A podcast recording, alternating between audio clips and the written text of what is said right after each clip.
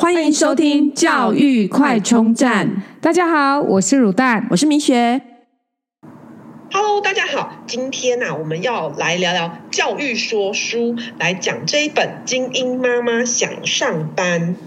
那呃，这本书呢是由呃美国的两位就是社会学家所做的一个长期的研究。那这本书的由来呢，其实是在二零零七年的时候呢，这个这两位社会学家呢就带着研究员做的一个报告哦。那这个报告呢，其实一刚开始这本书的前身有一本书叫做《精英妈妈想离想辞职》，就是要去探索。这个妇女呢辞职返回家庭的真正原因，因为就发现有一些名校啊，就是精英毕业的这这个名校毕业的这些妈妈们呢，哎，居然还蛮多人选择当家庭主妇的。所以呢，这两位美国的呃研究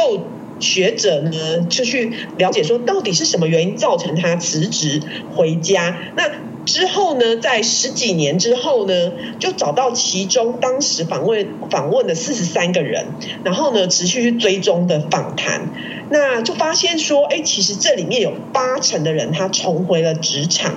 所以就是把这些他们重回职场的原因啊，还有这些就是重回职场之后的状况啊，呃，做成一份。报告，然后出版了，二零一九年出版了书，二二年呢出版了中文版这样子。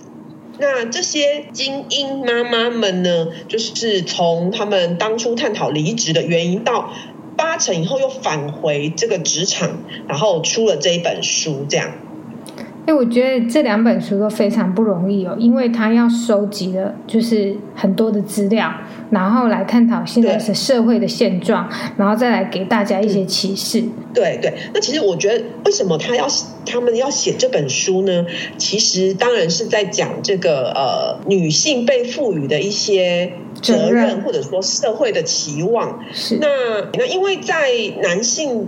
定义男性的成功呢，可能是他事业的成功，可是对女性来讲呢，并其实并不是事业的成功，而是家庭的成功。这是社会上对男女期望的不同，而这个期这个，即便是在最自由开放的美国社会，都已经是这样子的情况了。所以呢，其实这些作者呢，就希望透过去了解说，你看拥有这么好的学历的这些精英妈妈，那他们的另外一半通常也都是非常呃，就是呃，整个学历啊，或者是身家都非常的好的。是，然后即便是他们都能都会遭遇到这么多挫折与无奈，那所以就是鼓励说，其实每个妈妈在呃，就是都不要害怕去返重新返回职场这样。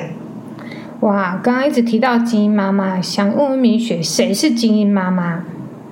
嗯，这精英妈妈其实他们呃，这个研究的对象呢，就是第一个就是名校毕业，像哈佛、耶鲁、麻省理工这一些非常亮眼的名校。那这些名校毕业以后，而且就是找到一个非常好的工作，比如说这里面有医生、有律师、有在银行、金融业工作的这些顶尖人士。那其实，在他们的人生规划规划中呢，从来就没有把家庭主妇当做选项，一直是以职场为目标。直到小孩出生后，发现整个世界、人生都不一样了。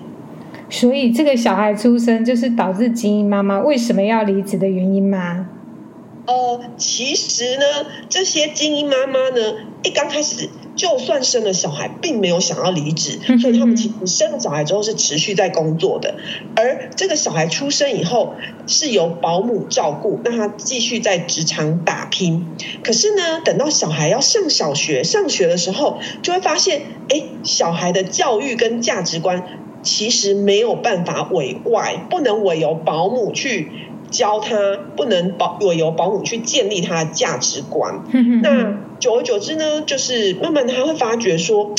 如果我要自己慢慢下去教，然后下去呃，可能跟他聊啊，建立他价值观，然后又要就是兼顾这种很高压的工作跟育儿的工作呢，基本上是很难很难的，所以最后就会选择辞职。所以他是有步骤的，他也不是真的非常，所以他内心应该也是充满了无限的拉扯。对对，所以就像我们刚刚讲的，其实这个社会对于成功的这个图像啊，就是男性呢就是事业成功，但女性呢就是除了工作，但是最重要还是她的家庭。对，所以大部分，而且通常这些呃精英妈妈们呢，就是进入到职场以后，因为通常她另外一半也都是名校毕业，有非常好的工作，但是她会发现，哎。老公通常升迁可能比较快，薪资比较高，所以呢就更难要求当呃，就算他们同时负担育儿的工作，但很难要求薪资比较高的另一半去回归家庭，所以通常还是这些妈妈去牺牲这样。对，因为毕竟还是会算到底谁的效益比较大。对对对，而且其实说真的啊，女生还是会比较舍不得孩子这样，对对吧？就是还是会比较容易心软啊。对，就是那个韧性还是有柔软的一面这样子，心里面。对对对，那这些精英妈妈在家通常都会做些什么呢？哦，他们其实因为这些精英妈妈们呢，通常他们也都。呃，就是因因为都是非常有经济基础的嘛，所以家务的部分呢，通常都是委由帮佣，也不是自己真的在那边做这些家务。但是他把时间跟专注力放在孩子身上，可能安很多的课外活动、才艺，然后接送小孩，然后也随时在观察这些孩子的生活圈。然后，所以当孩子有任何一些呃不对劲的状况，马上就会介入处理。这样，那其实像里面书里面就有。提到说有个妈妈，她是以前是大事务所的律师，然后她在接送孩子的过程中，因为她回归家庭嘛，然后一个礼拜花十几个小时从接送或者是等小孩。这些时间，然后他就在想，哇，十几个小时，想当年我可是一个小时是多少钱的，但是现在我都耗在这边这样子，所以其实这些妈妈们呢，在自己的内心深处啊，还是渴望自我实现。没错，其实他们应该会觉得，他们真正的目的就是想要好好陪伴小孩，但是心里面还是有自己的魔鬼在作祟，因为都一直不断的在。就是呼喊他们想要实现自我的部分。对对对，那其实呢，通常刚刚讲精英妈妈想上班，那个开始想上班的阶段呢，通常就是、嗯、呃，在可能小孩要上大学啦，或者是或者是小孩要上学了，他发现开始有就是有一些比较长时间可以空出来这样子，尤其是上大学的时候，那就马上就会面临到，哎，那我要。呃，职业重启这样子，所以这些精灵妈妈要如何重返职场、卷土重来呢？就是通常他们都会有怎样的开始？就是说，哎，你说在时间空出来之后，然后他开始就会有思考。那通常他们都会去怎么样去卷土重来？嗯，他们就其实呢，这本书就有分析他们呃，就是回到职场的。三种状况，那第一种状况呢，就是转换跑道，就是说他以前原本做的工作，但是他在返回职场，却不是选择本来工作，而是完全的转换跑道。那其实这个过程当然是非常辛苦，然后又漫长。但是呢，其实如果一旦熬过去的话，诶，他出乎意料处于非常有利的地位。当然，因为他过去的这些工作经验的累积，在他如果转换跑道之后呢，其实。也是打下很好的基础，当然还有过去的人脉啊什么这一些的，所以他可以去选择自己喜爱的领域，然后就是去做他自己呃理想中的工作或者是一个目标这样子。所以这个转转换跑道通常都是要圆梦吗？这些精英妈妈主要都是想。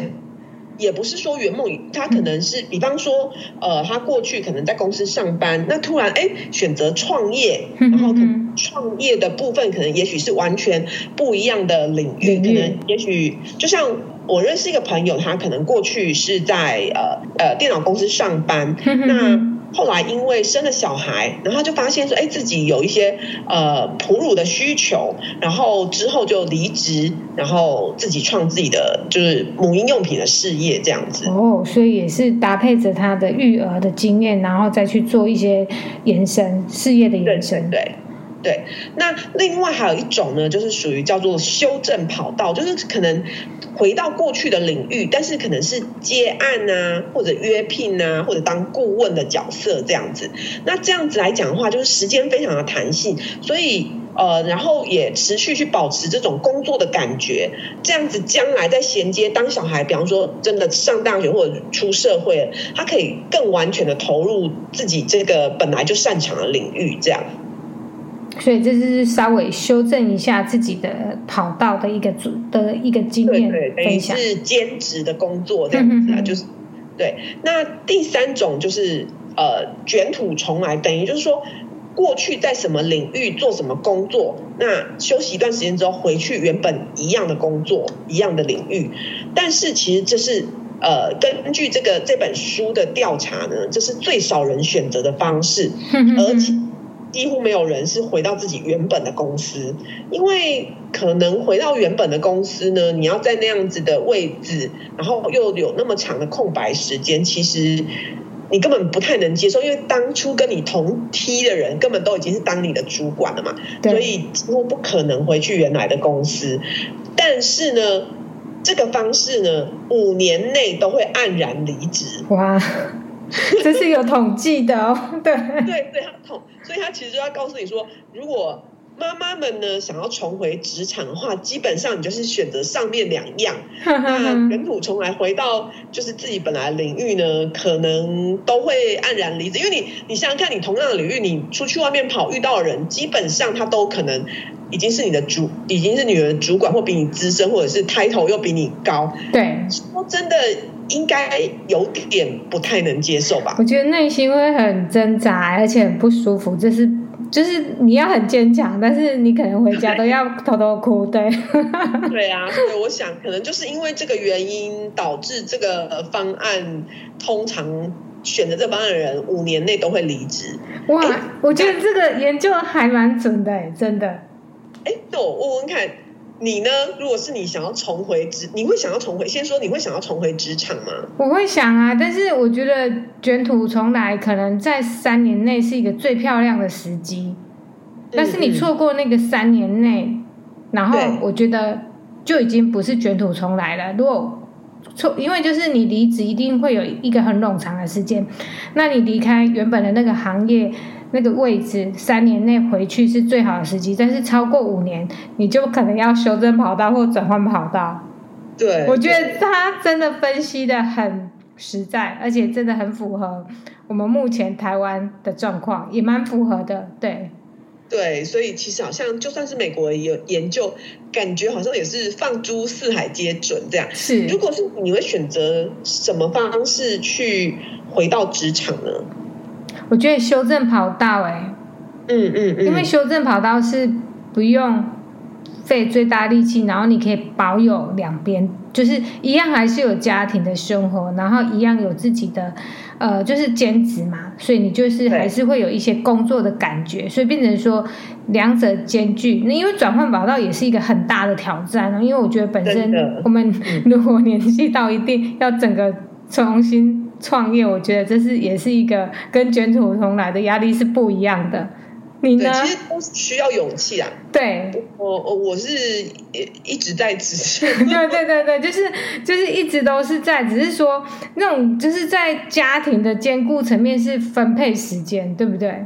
对对对，所以那当然就是说我离开就是以前的公司，然后自己职业，那整个就是时间上真的弹性很多啦。所以我觉得这个就是呃选择这一种就是说兼职的方式啊，修正跑道，真的我觉得是蛮能够就是两全其美的这样子。对，对嗯。那其实这本书有提到说，其实不管就是未来啊，社会他是他觉得未来社会是会改变的，因为呢，就是这个企业慢慢就会意识到说，哎，这些年轻的员工呢，根本没有办法像上一代那么吃苦耐劳，然后其实。当然，经过疫情，我相信这个改变的状况可能会更快。刚刚讲就是说，企业它意识到这件事情呢，所以如果是一些新创啊或者新兴的企业，它需要呃找人的话，它可能就会率先改变，然后让员工注重家庭这样。因为这样子的改变，可能也许人才就会往这边跑。那所以传统产业呢，就是会因为人才的需求，就会一就会跟上这样的改变。这样，所以这个这本书呢，就是会觉得说，未来社会还是很乐观的，觉得未来社会还是会改变的。而且他告诉你说，其实将来如果你要去工作的时候，要让雇主知道家庭是你很在意的事情。如果每个人都这样的时候，那可能基本上企业就会慢慢的觉得，哎，他要能够让员工工作跟家庭是有平衡的，才能够留才这样。对啊，以前就一直在推那个幸福职场哦。其实这一块就是为什么呃会被重视，就是说主要是其实台湾的生育率真的就是一直在下降啊，因为妈妈们没有办法好好的就是。照顾小孩导致就是没办，就是没办法，就是有就是生育率，所以我觉得这都是整个社会的问题，而且是我们大家一起要关心在意的事，并不是别人的故事，真的是就是发生在我们自己的周遭的一个事情，还蛮严重的。那其实他这本书也鼓励妈妈们啊，就是说，呃，因为如果持续留在家庭里面，那就会慢慢的把自己的需求、梦想跟未来，就是慢慢的变小，然后以先生跟孩子为重。对。那慢慢的呢，呃，你就是牺牲了自己的这些呃理梦想啊，或者未来，然后只剩下太太跟妈妈的角色。之后呢，可能就会把这很多东西看得非常非常重，反而成为家庭关系的一一个可能就是负担这样子。其实这就是中断直癌女生最大的问题，因为她的重心就是全部放在家庭跟小孩，其实也反而会造成小孩跟呃另外一半或是家庭的一个。不和谐的来源吗？我这样子讲会不会太严重了？对，可能也会有，因为我去觉得也很很合理啦。除非就是像比方说，就是呃，老公在公司有有一部韩剧叫做《告白夫妇》，就是老公呢，他呃是就是药厂的业务，然后他就是很辛苦，每天就是在外面喝酒啊、应酬这样子，嗯、然后呃。然后还要帮老板掩护他的婚外情，所以要帮老板刷那种饭店的钱、酒店钱什么有的没。对。然后老婆是全职在家，然后呃有一天小孩就发烧，然后打电话给老公，结果听到老公那个声音怎么喧嚣，感觉就是一副吃喝玩乐的样子。对。其实老公其实很辛苦这样。嗯。对，然后那老公也觉得自己在外面真的也很辛苦，但是老婆就是整天在家，他也没办法体会老婆一个人这边顾。小孩的辛苦，对，所以就会变成呃两边都无法了解对方的这个呃辛苦的地方。对，没有没有没有，就是设身处地为对方想，只是一直想着他好像就在就是娱乐这样子，自己很辛苦。对对对对，对啊，然后所以他他这边也提到说呢，其实成就越高的女女性呢，她重回职场越害怕，越没信心。嗯他其实最后呢是告诉大家说，呃，挫折是人生的常态。那你怎么面对不确定？就说当你在重返职场的时候，当然你会有担心，会有呃，就是不确定，然后也可能遇到挫折。可是这些都是没关系的，就是一步一步的把这些路走出来，其实就是孩子的榜样。你也不需要一定要回到。假设你以前可能是一个很好的、这个很很成就很高的主管或什么，你不用回到那个状态，对，只要慢慢的、慢慢来，然后一步一步的慢慢实现，这样就好了。那让孩子看到你，就算面对对挫折或失败，你一样是可以持续的努力，然后让孩子陪着妈妈一起学习勇敢。哇，真的，其实，嗯，妈妈真的也需要重返职场，是需要勇气，真的，因为她要面对很全新的人事物。也其实，她其实是鼓励妈妈们，就是即便是这一些拥有了一切最好条件的这一些精英妈妈们呢，她们还是在回返回职场过程中遇到很多挫折跟失败，所以鼓励所有的妈妈们。当你要重回职场的时候，这些失败、这些挫折都是正常的，那就是我们学习去面对这样子。对啊，而且